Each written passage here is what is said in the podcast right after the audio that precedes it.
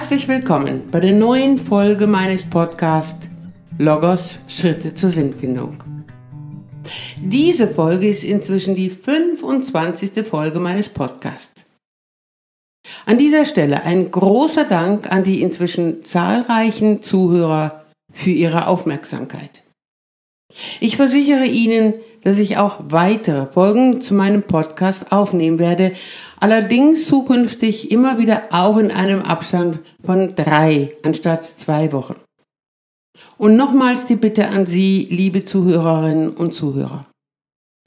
Sollten Sie Interesse an einem bestimmten Thema für meinen Podcast haben, dann teilen Sie mir dies bitte mit über meine Mailadresse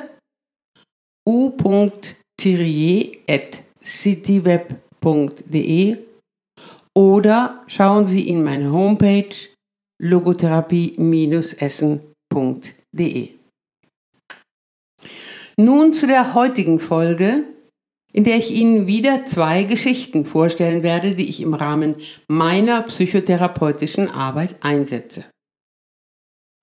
Die erste Geschichte ist ein Auszug aus dem Buch Momo von Michael Ende. Es ist die Geschichte vom Beppo, dem Straßenkehrer.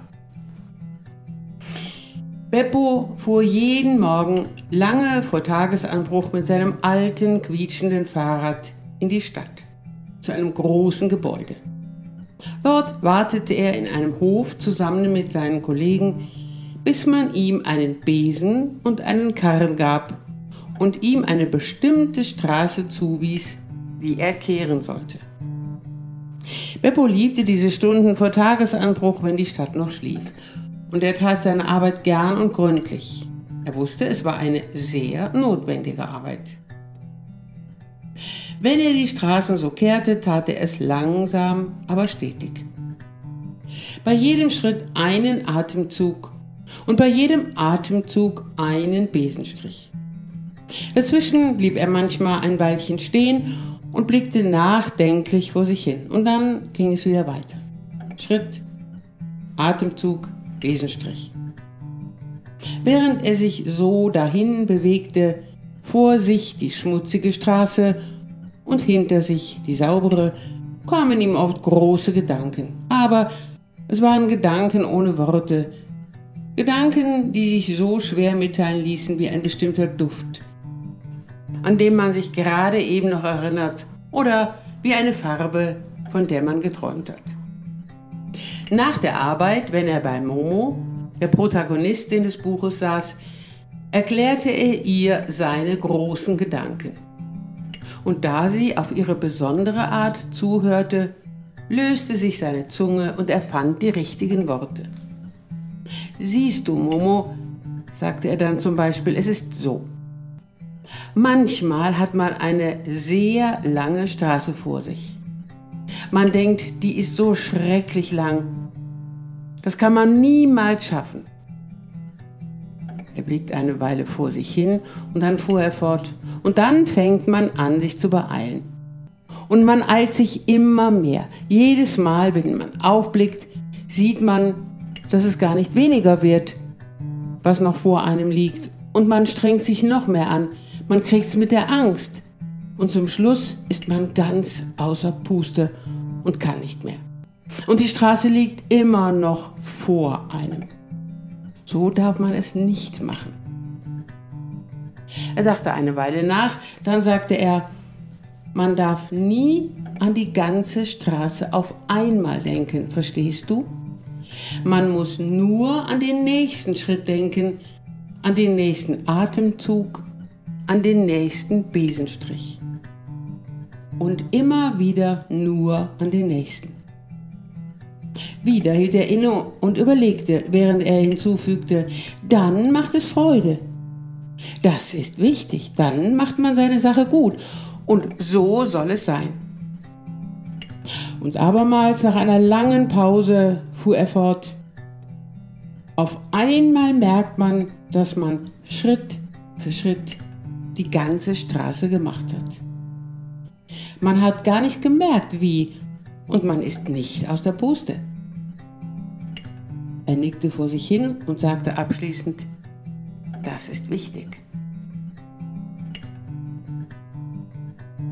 Immer wieder äußern Patientinnen und Patienten in meiner Praxis, ich weiß nicht, wie ich das schaffen soll. Oder auch, da liegt so viel vor mir, das kommt mir vor wie ein riesiger Berg, der mich eher erdrückt. In ähnlicher Weise äußern dies beispielsweise Schüler vor dem nächsten Schuljahr. Wenn sie den neuen Stundenplan in den Händen halten und ihre Befürchtung äußern, das kommende Schuljahr nicht meistern zu können. Dann stelle ich Ihnen die Frage, wie Sie es geschafft haben, das letzte Schuljahr erfolgreich zu beenden. Und bitte Sie dabei auch genauer hinzuschauen.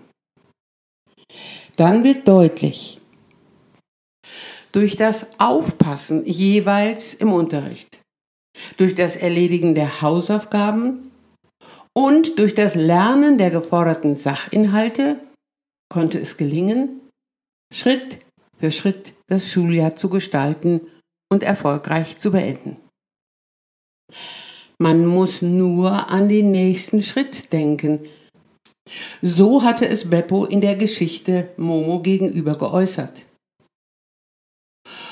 Und mit den Schülern oder auch manchen anderen Patienten lese ich gerne die Geschichte von Beppo, dem Straßenkehrer, um in ihnen die Zuversicht zu wecken, dass die nächsten Aufgaben gelingen werden, wenn sie dabei Schritt für Schritt vorgehen. Ein weiteres Beispiel dazu. Eine Studentin, nennen wir sie Sarah, bittet um Gespräche, da sie darunter leidet, ihre Masterarbeit nicht schreiben zu können. Sie werde immer verzweifelter und kraftloser, je mehr die Zeit verrinnt. Der Berg, der davor ihr liegt, den könne sie immer weniger bewältigen. Und in Gedanken sehe sie sich häufig schon als Versagerin. In unseren Gesprächen wird deutlich, dass Sarah sicher ist, den Abschluss in ihrem Studium machen zu wollen, dass dies auch das ist, was sie beruflich später machen will. Aber das Schreiben fällt ihr zurzeit nicht leicht. Sie verspüre immer mehr Druck. Zunehmend habe sie auch das Gefühl, der rote Faden fehle ihr. Auch Sarah fragte ich, wie sie es geschafft hatte, vor drei Jahren ihre Bachelorarbeit zu schreiben. Sie schaute genauer hin und schilderte dann, ich habe mir damals Literatur zu dem Thema besorgt, habe eine Gliederung geschrieben, habe diese mit meinem Dozenten besprochen, habe dann sogar einen Zeitplan für mich notiert und dann habe ich Kapitel für Kapitel geschrieben. Dabei fiel ihr auch wieder ein, dass sie die Einleitung erst dann vollständig geschrieben hatte, nachdem sie die anderen Kapitel fertiggestellt hatte. Auch Sarah las ich die Geschichte von Beppo, dem Straßenkehrer, vor. An dieser Stelle ist es mir wichtig zu sagen, alle Patienten, denen ich Geschichten vorlese, lege ich auch die Kopien der Geschichten vor. Ich fragte Sarah, ob sie beim Lesen der Geschichte auch Vergleiche zu ihrem Leben erkennen könne. Sie schaute nochmals hin.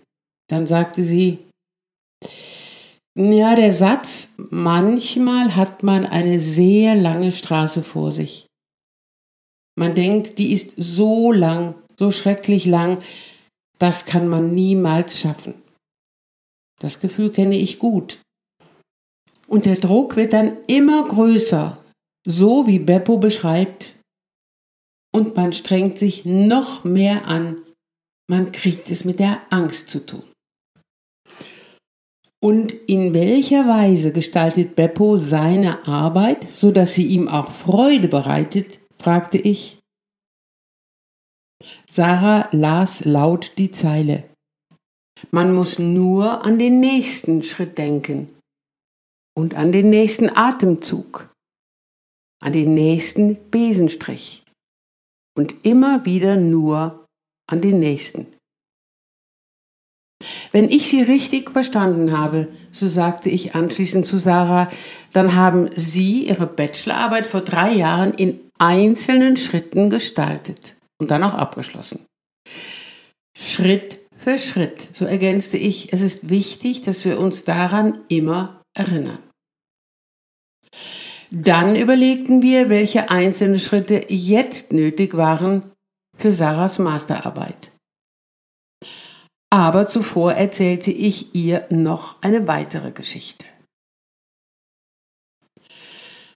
Ein ganz auf das innere Leben ausgerichteter Mönch wurde von seinen Schülern gefragt, warum er trotz seiner vielen Aufgaben immer so gelassen und so gesammelt sein könne.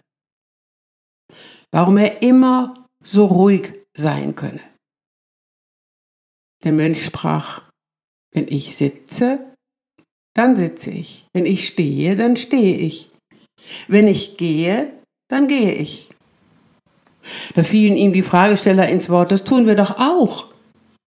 Der Mönch aber sprach zu ihnen, nein, eben das tut ihr nicht. Wenn ihr sitzt, dann steht ihr schon.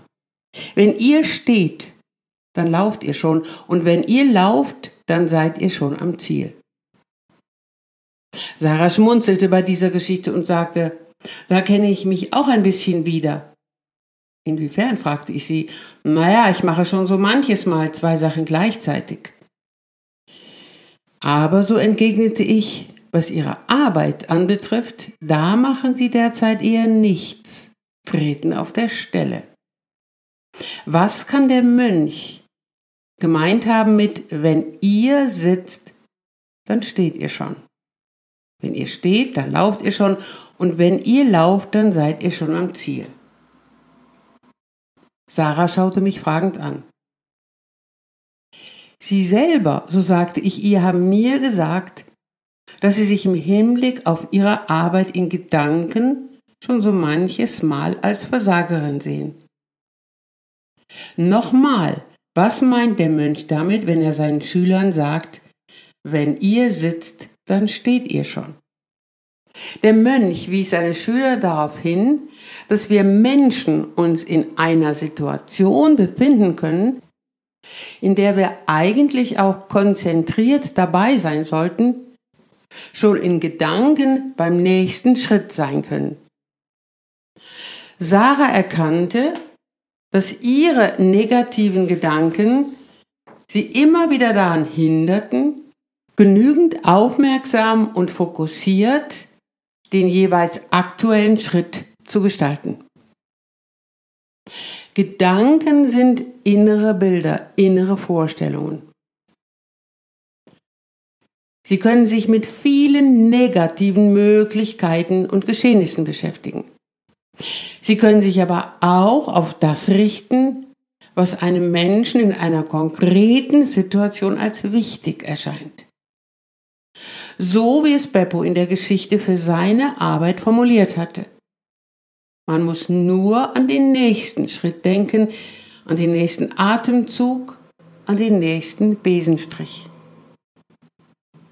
Und nochmal schauten wir auf den nächsten Schritt für Sarahs Arbeit.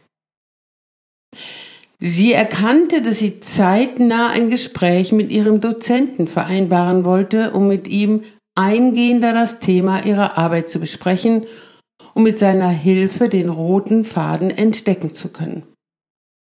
Dann würden sich daraus die weiteren Schritte ergeben, die sie konzentriert angehen wollte.